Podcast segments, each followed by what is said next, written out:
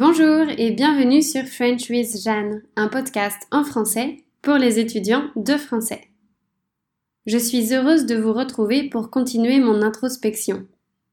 La semaine dernière, j'ai fait un long épisode pour parler de toutes les choses positives qui avaient eu lieu en 2019. On pourrait presque croire que tout était parfait, mais ce n'était évidemment pas le cas. Je n'ai jamais pensé que je deviendrais auto-entrepreneur et que je devrais tout gérer seul. Alors, je ne me suis jamais formée. En conséquence, je fais des erreurs. Et je vous en parle tout de suite. Le premier échec que je voudrais mentionner concerne ce podcast. J'en ai parlé un peu dans l'épisode précédent. Mon idée initiale était de proposer plusieurs formules de podcast. La formule simple ne contenait que les audios et elle était gratuite. La formule étudiant motivé contenait les audios et les textes accompagnés de notes de grammaire. Je voulais la vendre 10 euros par série. La formule étudiant très motivé contenait les audios, les textes et des tests de compréhension orale. Tout ça pour 15 euros par série. J'ai beaucoup réfléchi à mon idée et je la trouvais géniale. Je pensais que les étudiants avaient besoin de ça. J'étais convaincue qu'ils seraient intéressés par mes ressources car elles permettaient de travailler la compréhension orale et d'élargir ses connaissances sur la langue française. Je me suis investie à fond dans le projet. Pendant des mois, j'ai écrit des textes, j'ai annoté ces textes, je les ai mis en forme, je me suis enregistrée, j'ai créé des tests interactifs. J'ai organisé toutes les ressources et trouvé des moyens pour les mettre en vente. Et ça a été une grande désillusion. Au total, très peu d'étudiants ont acheté ces ressources. Aujourd'hui encore, je ne suis pas sûre de ce qui n'a pas fonctionné, car ça peut être tellement de choses j'ai quand même pris conscience de l'absurdité de créer quelque chose sans en parler avec les intéressés. À aucun moment je n'ai parlé de mon projet avec les étudiants de français. J'étais tellement sûre qu'il y avait un besoin que je n'ai pas vérifié ce besoin. En plus de ça, quand j'ai lancé ce produit, ma visibilité était presque nulle. J'enseignais déjà, mais je n'étais connue que de mes étudiants. Ce n'était pas assez. Et puis, je n'ai peut-être pas su vendre mon produit. Je n'ai peut-être pas réussi à mettre ses bénéfices en avant ou à entrer en contact avec les étudiants qui auraient pu être intéressés. Bref, les causes sont multiples, mais le résultat est bien là. C'était un grand échec qui m'a beaucoup découragée. Après ça, j'ai perdu mon envie de créer pendant quelques semaines. Je l'ai retrouvé en réfléchissant à cette expérience, en listant les causes de l'échec pour ne pas les reproduire. J'ai aussi listé tout ce que j'avais appris grâce à cette expérience, et ça m'a aidé à me rendre compte que, malgré tout, ça avait été enrichissant. Donc, de cet échec, j'ai finalement tiré deux leçons principales. Toujours demander l'opinion des personnes concernées et que chaque expérience permet d'apprendre. Ce que je considère être mon second échec concerne, à l'inverse, tous les projets que je n'ai pas réalisés. Je voulais notamment produire des vidéos, car c'est un format attractif et ça m'aurait permis d'être visible via YouTube. J'ai aussi voulu en créer sur Instagram. Le problème avec la vidéo, c'est que c'est assez technique. Il faut forcément faire du montage. Et puis, c'est mieux si on peut ajouter des effets visuels et de la musique. Bref, ça devient vite compliqué. N'ayant aucune connaissance dans ce domaine, je me suis vite sentie dépassée. J'ai compris que si je voulais créer des vidéos, je devais me former sérieusement. Et je n'avais pas le temps pour ça. Ou plutôt, je n'ai pas pris de temps pour ça. À l'avenir, si un projet me tient vraiment à cœur, je pense que je devrais dédier des jours à la création de ce projet. La leçon est donc simple. Si je veux faire ou créer quelque chose, je dois réserver du temps spécialement pour ça. Je voudrais revenir sur Instagram, parce que là aussi, j'ai fait un faux pas. Je vous explique. De temps en temps, je reçois des messages d'autres profs de français. Un jour, l'un d'eux m'a contacté en me disant qu'il appréciait mon contenu et que ses followers pourraient en bénéficier. Il m'a ensuite fait une proposition. Parler de mon travail sur son compte Instagram et en échange, je devais faire pareil. Ma réaction instinctive a été de penser non, s'il est sincère, alors il peut très bien partager mes publications sans exiger la même chose en retour. Néanmoins, il avait piqué ma curiosité. J'ai donc regardé son profil et ses publications. J'ai bien vu qu'il faisait un gros travail de création. Mais son travail me donnait l'impression qu'on était des personnes très différentes. Puis, j'ai vu son nombre de followers. Il en avait beaucoup. Vraiment beaucoup.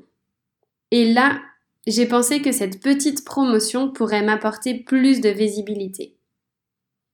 Après avoir hésité, j'ai finalement accepté sa proposition. Je lui ai fait de la pub sur mon compte et il a fait la même chose. Tout s'est bien passé. Le seul problème, c'est que j'avais la très désagréable sensation d'avoir mal agi. Ma conscience était lourde, comme si j'avais fait quelque chose de mal. Pendant quelques jours, je me suis sentie coupable, sans parvenir à comprendre pourquoi. Et puis, finalement, j'ai décidé de réfléchir au problème.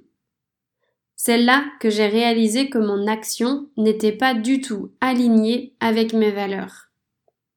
Faire de la pub pour quelque chose que je n'apprécie pas particulièrement, juste pour gagner des followers, ce n'est pas moi et ce malaise était là pour me le faire comprendre.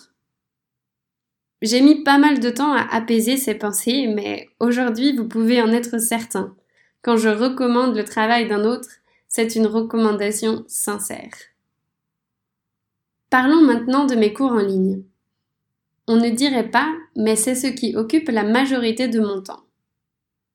Logiquement, c'est donc un cadre où je fais des erreurs, puisque j'y passe du temps. En 2019, j'avais pour projet de faire un grand ménage virtuel. Comme je donne des cours personnalisés, je crée beaucoup de contenu. Comme ce contenu pourrait être réutilisé, je devrais l'organiser pour pouvoir le retrouver plus facilement. Or, ce rangement prend du temps. Beaucoup de temps. Tellement de temps que j'ai préféré fermer les yeux et l'ignorer. En conséquence, j'ai parfois du mal à retrouver des ressources que je voudrais réutiliser. Et je dois alors en créer d'autres. Et les ranger. C'est un cercle vicieux.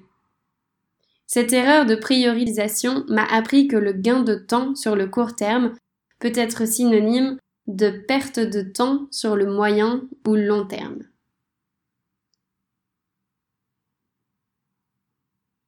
Toujours concernant mes cours, je dois me battre contre une autre facette de moi-même, mon empathie débordante, ou ma gentillesse exacerbée.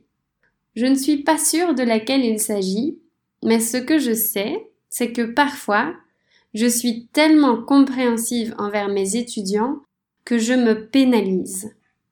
Par exemple, il m'est arrivé d'accepter de reprogrammer une session à un moment qui ne m'arrangeait pas particulièrement. Et au final, je me retrouve avec un emploi du temps qui ne me convient pas parce que je voulais arranger au maximum mes étudiants. Attention, je ne reproche rien aux étudiants. Non, je reproche à moi-même de ne pas penser assez à moi. En français, il y a eu l'expression se battre contre ses démons, qui signifie combattre ses propres défauts. C'est exactement de ça qu'il est question ici. À partir de maintenant, je vais donc essayer de ne pas me compromettre au profit des autres.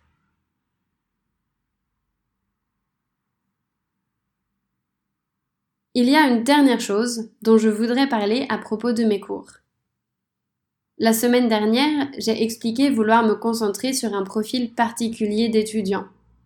Ceux qui sont intermédiaires ou avancés et qui souhaitent améliorer leurs compétences à l'oral. Bien que j'ai identifié ce profil, je n'ai pas réussi à mettre un terme aux collaborations qui ne me convenaient plus. Je n'ai pas réussi à changer de cap pleinement, pour diverses raisons. Parfois, j'étais attachée à l'étudiant, et je n'ai pas osé interrompre notre collaboration à cause de ça. D'autres fois, j'avais peur de ne pas pouvoir supporter une baisse de mes revenus. D'autres fois encore, j'étais inquiète de ne pas retrouver de nouveaux étudiants. En vérité, je trouve cette transition vraiment difficile. Il faut du courage pour dire non à quelque chose sans être sûr d'obtenir ce qu'on veut. Et pourtant, c'est indispensable. Si je veux plus d'étudiants de niveau intermédiaire, je dois avoir des disponibilités dans mon agenda. Et pour avoir des disponibilités, je dois arrêter de donner des cours qui ne me correspondent plus. Aussi simple que ça. Même si je suis d'accord avec cette logique, j'ai du mal à l'appliquer et à prendre ces risques. En 2019, j'ai parfois eu la sensation de subir le rythme que je m'étais moi-même imposé. C'est un peu bête de se donner autant de travail et d'être aussi exigeant avec soi-même quand on peut ne pas l'être. Dans le futur, je veux donc faire plus attention à ce que je m'impose. Je dois me mettre des limites pour que mon travail reste un plaisir et non pas un fardeau. Enfin, pour terminer cette présentation de mes échecs professionnels, je dois parler un peu d'argent. L'argent est un sujet tabou en France. On en parle rarement explicitement. Par exemple, je ne sais pas combien gagnent mes amis. C'est très impoli de demander ça. En tout cas, pour moi, 2019 a été synonyme de baisse de revenus par rapport à 2018. Alors, bien sûr, il y a des raisons. J'ai moi-même décidé de donner moins de cours pour pouvoir profiter des endroits où j'ai habité. Parce que si je n'en profite pas, à quoi ça servirait de voyager? Cela dit, je considère tout de même cela comme un échec, car gagner moins d'argent m'a obligé à faire plus attention. Et ce n'est pas agréable de toujours devoir vérifier combien on gagne et combien on peut dépenser. Pour cette raison, j'aimerais trouver des moyens de gagner de l'argent qui ne soient pas liés à mes cours en ligne. Je voudrais diversifier mes sources de revenus aussi parce que ce n'est pas stratégique de n'en avoir qu'une. On ne sait jamais ce qui peut arriver.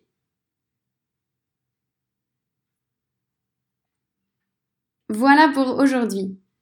Comme vous le constatez, j'ai encore beaucoup de choses à améliorer. Néanmoins, lister ces échecs et erreurs et les leçons qu'elles nous ont enseignées est un exercice de réflexion qui aide à avancer, même s'il n'est pas agréable. Je vous conseille donc de le faire aussi, et en français, si possible. La semaine prochaine, j'arrête de parler de travail et je vous parle de ma vie personnelle. À très bientôt et bonne journée à vous.